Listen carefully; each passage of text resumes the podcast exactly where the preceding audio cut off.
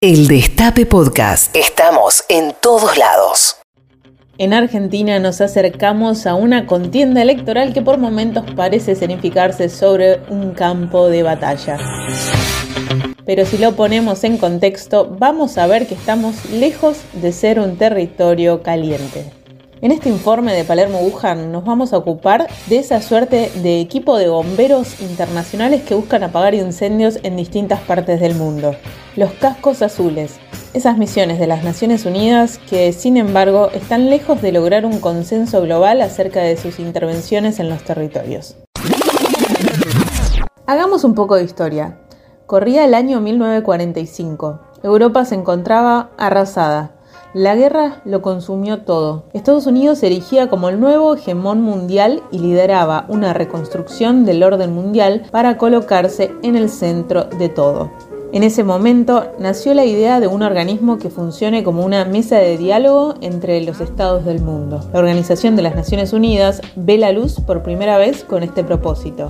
Pero, ¿cómo empezaron estas misiones? Ruth Diamint, investigadora principal del CONICET y quien en 2013 fue designada por el entonces secretario general de Naciones Unidas, Ban Ki-moon, para integrar uno de los nueve lugares de la Junta Consultiva en asuntos de desarme, nos lo cuenta.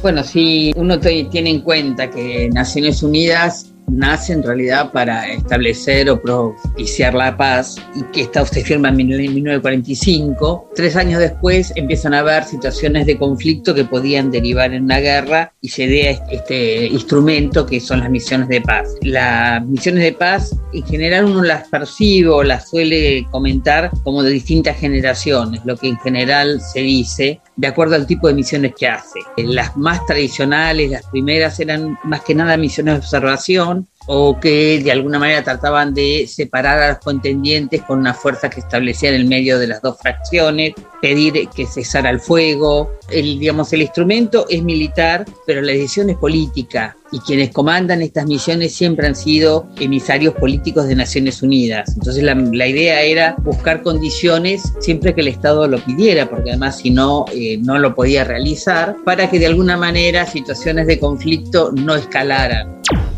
Las misiones entonces nacen con el objetivo de sabotear guerras entre naciones, algo lógico para una sociedad traumada por la Segunda Guerra Mundial.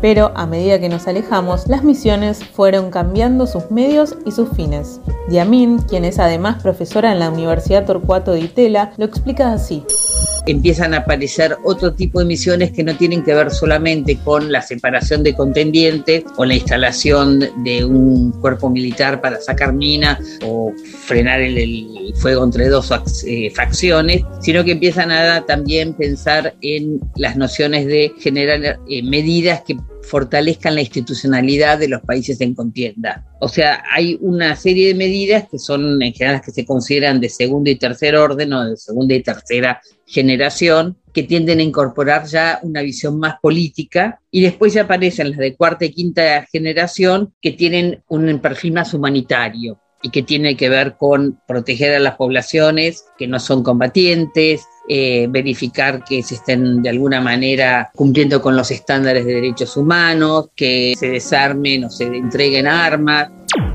¿Y cuáles son los incentivos para que un país participe en una misión? Se trata de una evaluación política, el compromiso con la paz y compartir las reglas del sistema internacional como una motivación para cada país. Y muy marginalmente, para algunas naciones con menores recursos, puede representar también un incentivo en términos de salarios para sus Fuerzas Armadas, ya que quienes asisten a las misiones reciben un salario en dólares por parte de Naciones Unidas. Ahora bien, las misiones también han estado en el ojo de las críticas. Hay quienes las ven como una intervención extranjera o también critican el desempeño de parte del personal que se despliega en los territorios. Un conflicto de este tipo se destapó a partir de la misión humanitaria en Haití, conocida como la MINUSTA, por sus siglas en inglés United Nations Stabilization Mission in Haiti. Un estudio que se realizó desde el año 2004 hasta 2017 acusó a un contingente importante de soldados, mayoritariamente sudamericanos, de haber abusado sexualmente de mujeres y niños locales.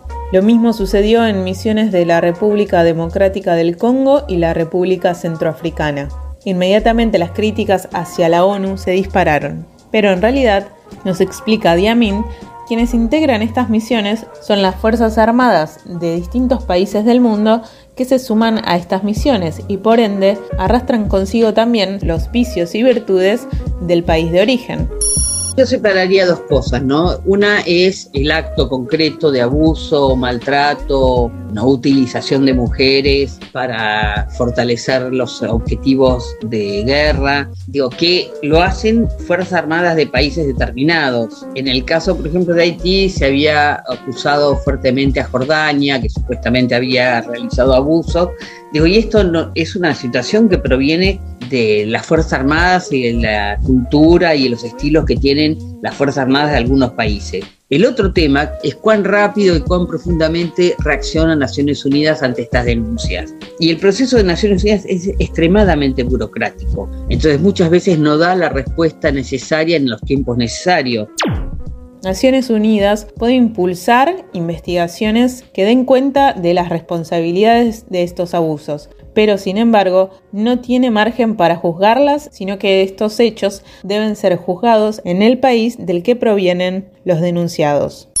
Naciones Unidas no tiene fuerza propia de intervención. Las fuerzas de misiones de paz son demandadas a los países, los países responden a través de las cancillerías si quieren y están en condiciones de participar, las cancillerías tienen que consultar después a los ministerios de defensa para ver si hay realmente tropa disponible para poder enviar a las misiones de paz. Esto en general tarda bastante tiempo. Entonces ahí uno ve que no es solamente la voluntad de Naciones Unidas, sino es también, digamos, lo que ha permitido cada uno de los países que Naciones Unidas realice. Si uno mira de nuevo las resoluciones, ha avanzado muchísimo en digamos, castigar y generar normas para que justamente estos, estos abusos no se realicen o que sean investigados y después pasados por la justicia. Eh, la justicia que los tiene que acusar es la justicia nacional, no de Naciones Unidas.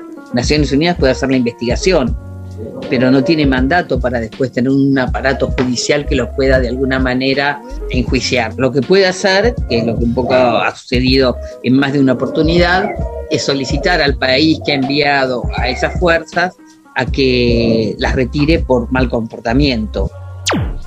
¿Y qué pasa con la participación de las mujeres? Bueno, en 1993 las mujeres representaban nada más que el 1% del personal uniformado desplegado por la ONU. Y ya en 2020 las mujeres llegaron a constituir casi el 5% de los efectivos militares. Parece un avance muy pequeño, pero que podría hablar de una tendencia creciente. El tema de las mujeres está visto desde Naciones Unidas y desde varios organismos internacionales y de expertos como una forma de encarar los conflictos diferente a la tradicional, como un reclamo por cuestiones que tienen que ver más con lo humanitario que con lo político. Y en ese sentido, Naciones Unidas ha reconocido que es útil y por eso promueve, y además desde que se organiza ONU Mujeres, hay una presión mucho más fuerte para que se vayan implementando medidas que tienen que ver con este enfoque. Entonces, desde mi perspectiva, no solamente es positivo, sino que es necesario. Los casos de éxito quizás no tienen la misma prensa, pero existen. Diamin destaca la misión en Chipre, la más extensa desde la creación de la ONU y en la que la Argentina participa. Analizando el contexto y si apagamos un poco los programas del prime time televisivo y escuchamos Palermo Wuhan, quizás podemos disfrutar mejor del clima de paz que tenemos en nuestro país. El Destape Podcast. Estamos en todos lados. El Destape Podcast.